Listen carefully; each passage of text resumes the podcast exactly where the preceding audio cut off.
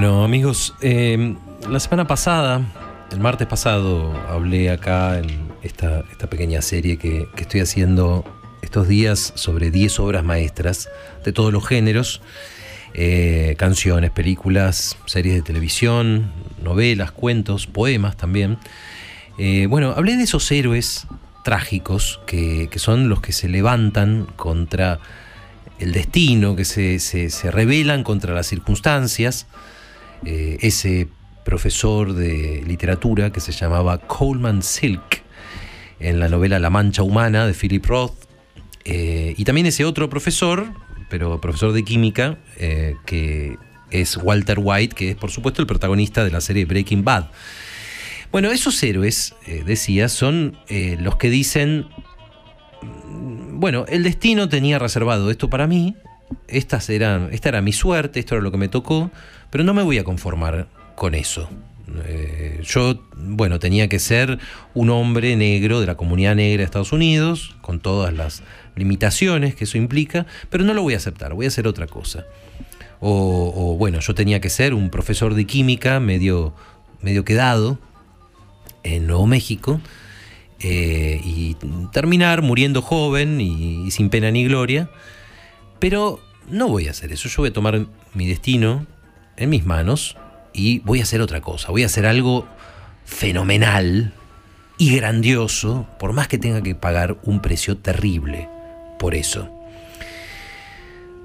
Bueno, esos son los héroes trágicos y por supuesto los amamos y los celebramos porque, porque bueno, nos muestran los que a veces, con mucha suerte, eh, puede lograr eh, el espíritu de, rebelión. Eh, pero ahora les pregunto, ¿qué pasa con la, la otra, la experiencia contraria? ¿Qué pasa cuando nos enfrentamos con lo inexorable? ¿Eh? Con, con lo que no podemos remediar. No importa cuánto tratemos y cuánto nos revelemos. Si el arte fuera algo más mentiroso, el, gran arte fuera algo más, más mentiroso, más, más complaciente, si solamente mostrara el poder de la voluntad eh, y el ansia de libertad recompensada, bueno, sería reconfortante, pero la verdad no sería gran arte, sería un caramelito, sería, bueno, sería mentiroso porque no mostraría todas las dimensiones de la experiencia. Porque el hecho es que a veces eh, uno se enfrenta con lo inexorable, con lo que no tiene remedio, con una fuerza más grande que uno y una fuerza que, que nos pasa por encima nos aplasta. Y eso es lo que pasa, no puedes hacer nada al respecto. ¿Y entonces qué? ¿El arte no puede hablar de eso? Claro que habla de eso. Por suerte habla de eso. Porque una de las cosas que el arte puede hacer por nosotros es enseñarnos, bueno, primero a reconocer esas fuerzas que nos superan y a mirarlas con lucidez, a mirarlas sin miedo, y después tal vez a lidiar con ellas, ¿eh? a lidiar con las fuerzas de lo inexorable. Hay una experiencia que es la más evidente de lo inexorable, ¿eh? que es la vejez y la muerte. Todos vamos a envejecer y todos nos vamos a morir, salvo tal vez Mirta Legrand, pero todos los demás sí. Yo creo que Humberto Eco eh, dijo esto, no, no tengo el libro eh, acá a mano, Así que lo voy a parafrasear más o menos como lo recuerdo. Dijo Eco, las grandes novelas nos enseñan a vivir. Él hablaba a propósito de Guerra y Paz, la novela de Tolstoy. Las grandes novelas nos enseñan a vivir, pero también nos enseñan algo que no es menos importante. Nos enseñan a morir. Ahora bien, hay otra cosa inexorable que a veces nos pasa, un poco menos grave que la vejez, un poco menos grave que la muerte, pero de todas maneras difícil, terriblemente difícil de aceptar. Y nos pasa a todos por lo menos alguna vez, si tenemos mucha suerte, es alguna o algunas veces, incluso si nos ha ido muy bien en la vida, si hemos triunfado mucho, si hemos tenido mucha suerte, alguna vez nos va a pasar. Y si no tenemos suerte, bueno, es lo que nos va a definir para siempre. Estoy hablando del fracaso.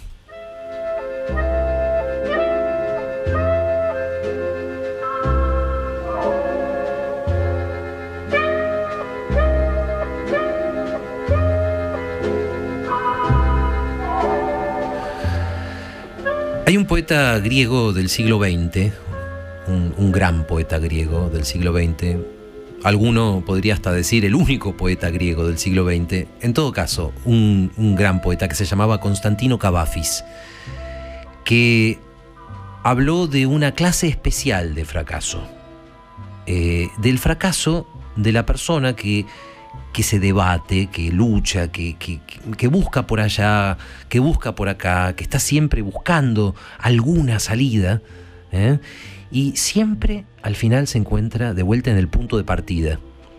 Y es raro porque ahora que lo digo, eh, recordando a Cavafis, me, doy cuenta de que Fito Páez parafraseó a, este poeta, a Cavafis, cuando canta, acuérdense eso de, pero me escapé hacia otra ciudad y no sirvió de nada porque todo el tiempo estaba yo en un mismo lugar y bajo una misma eh, piel y en la misma ceremonia.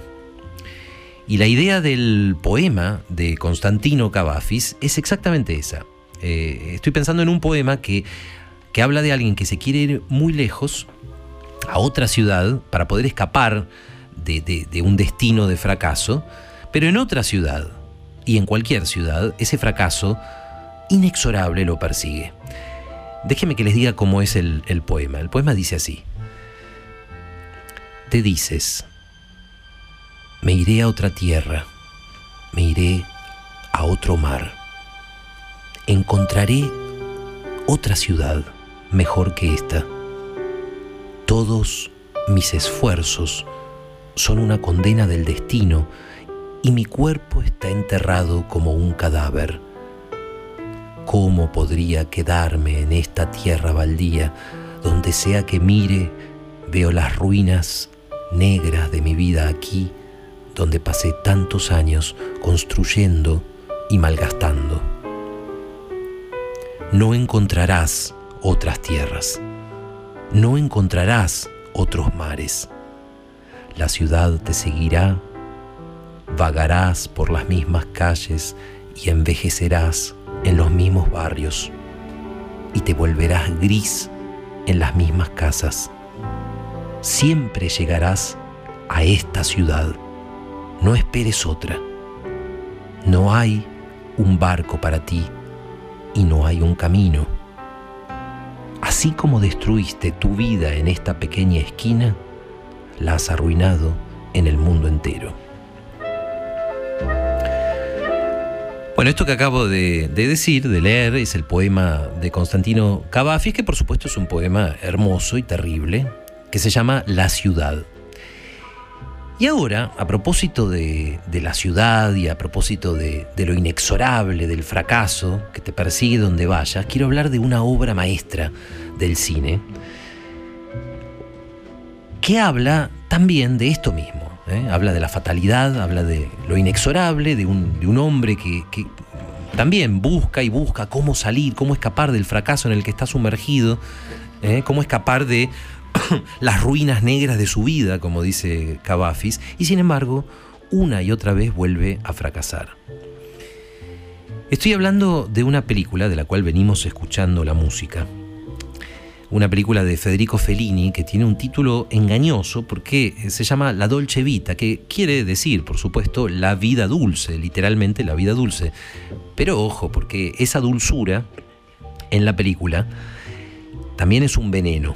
¿eh? También es un veneno porque se trata de esa vida fácil, facilonga que, a veces elegimos eh, y que en realidad nos va alejando de nuestras ambiciones y nos va alejando de nuestros, de nuestros deseos verdaderos eh, y, nos aleja también, y es lo más importante, de lo que sabemos que es lo correcto, de lo que tenemos que hacer.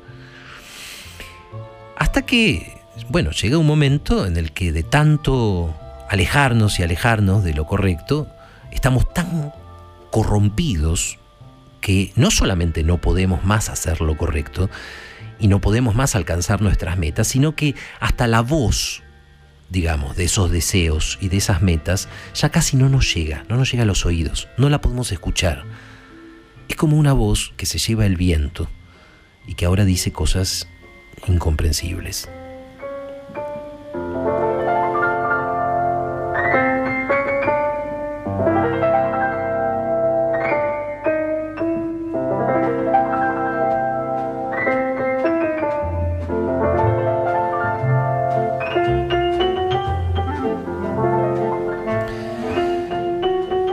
Protagonista de esta película es inolvidable. Es Marcello, que se llama igual que el actor que lo interpreta, Marcello Mastroianni. Pero el Marcello de la película es un periodista de farándula, ¿eh? lo que llamamos ahora un, un chimentero profesional. Pero también es un tipo sensible, un tipo que ha leído y que sueña con llegar a ser un escritor, un escritor en serio, un novelista. Pero tiene muchos deseos, un poco contradictorios, ¿no? También quiere vivir grandes amores y gusta mucho a las mujeres, así que los tiene, pero también tiene una novia con la que vive que se llama Emma, y Emma, bueno, es una mujer encantadora y también terrible porque es muy dominante, lo, ama de una forma dominante, ¿eh? lo, ama eh, como dice Marcello, con un amor maternal, agresivo, pegajoso. Y bueno, ese amor pegajoso, eh, lo mismo que la vida de restaurantes de moda, y de música, y de fiestas, y de boliches exclusivos, y de autos caros, y de entrevistas a, estrellas famosas. ¿Eh? Todo esto que él vive por su trabajo son como trampas, son trampas donde Marcello eh, se va hundiendo. Y trampas de las que quiere escapar, a veces quiere furiosamente escapar, pero donde cuanto más se mueve, más y más se hunde. Y a cada rato en esta película, Marcello trata de cambiar, trata de romper esas ataduras, trata de empezar una nueva vida, igual que en el poema de Cavafis. Lo que pasa es que igual que en el poema de Cavafis, también se encuentra siempre, cada vez, exactamente en la misma ciudad, en el mismo lugar que antes. Y uno puede preguntar, ¿cuál es la clave del fracaso de Marcello? Porque tonto no es, feo no es, al contrario, es inteligente, es apuesto, es carismático, es sensible, tiene todo para triunfar. ¿Por qué fracasa? ¿Por qué Marcello fracasa? Hay una respuesta superficial que podríamos dar y es que, eh, bueno, la clave de su fracaso son las mujeres. Es decir, le gustan demasiado las mujeres, le gusta demasiado la fiesta, como diríamos ahora, y alcanza que se le cruce una mujer linda para que se olvide en un segundo de todos sus proyectos, todos sus buenos propósitos, todas sus ambiciones, y ya está, salió a perseguirla y es lo único que importa. Es una respuesta superficial. La verdadera clave del fracaso de Marcello es su, falta de, estructura, su falta de, columna vertebral, de resolución. Es la incapacidad de Marcello para mantener el rumbo. Y hay una escena, hay una escena que tal vez, eh, bueno, es la escena más famosa de la película y es, por supuesto, una de las grandes escenas del cine que es donde Marcello, cuando Marcello persigue durante toda una larga noche en la ciudad de Roma a una estrella de cine que se llama Silvia. Y Silvia, bueno, por supuesto, es interpretada por la magnífica actriz Anita Ekberg. Anita Ekberg, esa, esa diosa total de 1960 con sus caderas y sus senos voluptuosos y, sus piernas, esa, esa, forma femenina que era la moda, la moda feliz de esa época, y, con esa catarata de pelo rubio y su inolvidable vestido negro. Y es un desencuentro. Marcelo la persigue, ella se escapa. Ella para, Marcelo la alcanza, ella se escapa de nuevo. Ni siquiera se pueden hablar porque ella habla solamente inglés y Marcello habla solamente italiano. Se encuentran, ahí están, los dos solos, en las calles de esa Roma de fines de los años 50, de noche, con toda esa belleza antigua alrededor y el deseo de Marcello que lo hace estar dispuesto a cualquier cosa por ella, cualquier capricho, cualquier cosa que Silvia pida. Porque como dice él, sos el arquetipo de la mujer, sos la respuesta a todas mis preguntas. Eso siente Marcello. Chao, qué libros, qué vida seria. Lo único que existe esta noche es esa diosa sueca que siempre está a punto de dejarse besar, pero siempre se le escapa. Y ahí se va por un callejón de adoquines y ahí sube por una escalera de piedra. Silvia es como. es como la, la promesa que encarna el amor para Marcelo, la, la promesa que encarnan todas las mujeres con las que estuvo. Todos esos amores fugaces ¿eh? que mientras duran, mientras duran, parecen lo único que existe en el mundo y lo único que importa. Y apenas termina la noche, desaparecen. Y esto es lo que pasa en esta escena. Hay un momento, después de mucho seguirla por, por las calles desiertas, donde Marcello ve que Silvia encontró un gato. Y ya está un poco cansado ¿no? de perseguirla, entonces le dice, pero Silvia, deja ese gato. Más Silvia, lascia el gato. Pero Silvia insiste en que no, no, pobre gatito, hay que conseguirle leche. Y cuando Marcello, después de un montón de esfuerzos, logra, en efecto, eh, no se sabe cómo, porque está todo cerrado, pero logra conseguir un vasito de leche, ahí sucede la visión mágica, ¿eh? la contemplación de esa belleza y de ese objeto del deseo que se despliega una última vez como una especie de, de, flor en la madrugada y enseguida desaparece, porque Silvia llega hasta la fontana di Trevi y se mete en la fuente, con vestido y todo. Y Marcello la ve, deja el vaso de leche y camina hacia ella. Y le dice, sí, Silvia, tenés razón, nosotros estamos equivocados y vos tenés razón. Y se acerca a ella, ella toma un poco de agua y le moja la frente y cuando está por besarla, el hechizo se rompe. Ya está, se terminó. Ya es de día, ya viene el marido de Silvia a buscarla, vienen atrás los periodistas, viene el ruido, se acabó la magia y como para subrayar que se acabó el sueño y que viene la dura realidad, el marido, celoso, le rompe la nariz de una trompada.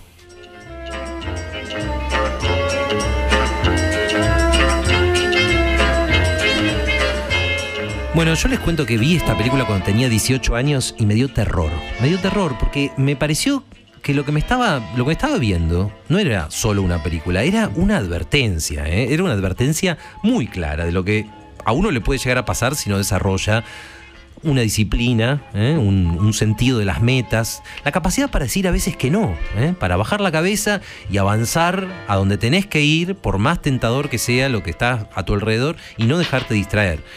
Y recuerdo un montón de escenas inolvidables de la Dolce Vita. Recuerdo una escena donde Marcello está eh, escribiendo su novela en un restaurante, porque se fue a un restaurante lejos, en las afueras, para poder escribir tranquilo. Y, se, y está escribiendo, pero de repente se pone a charlar con una moza linda y ya está, se olvidó de su libro. Y recuerdo esa escena terrible donde trata de dejar a Emma, trata de dejar a su novia, y le dice cosas terribles, le, dice, tengo miedo de vos, tengo miedo de la mediocridad desoladora de tus ideales.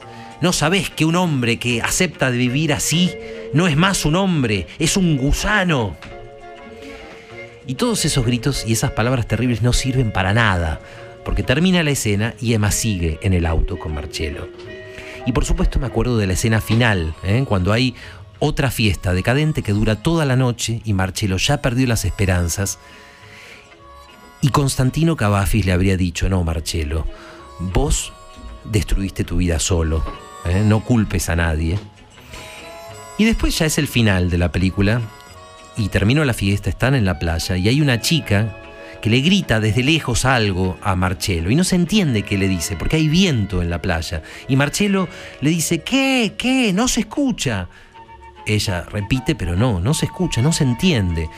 Non si sente, le dice, no se escucha, no se oye. Porque Marcello ya no puede escuchar la voz, ya no puede escuchar la voz de la esperanza o de los sueños que tuvo o de las metas que tuvo. Marcello ya no puede escucharlo y yo siempre creí que Fellini puso ahí esas palabras para que nosotros si la escuchemos.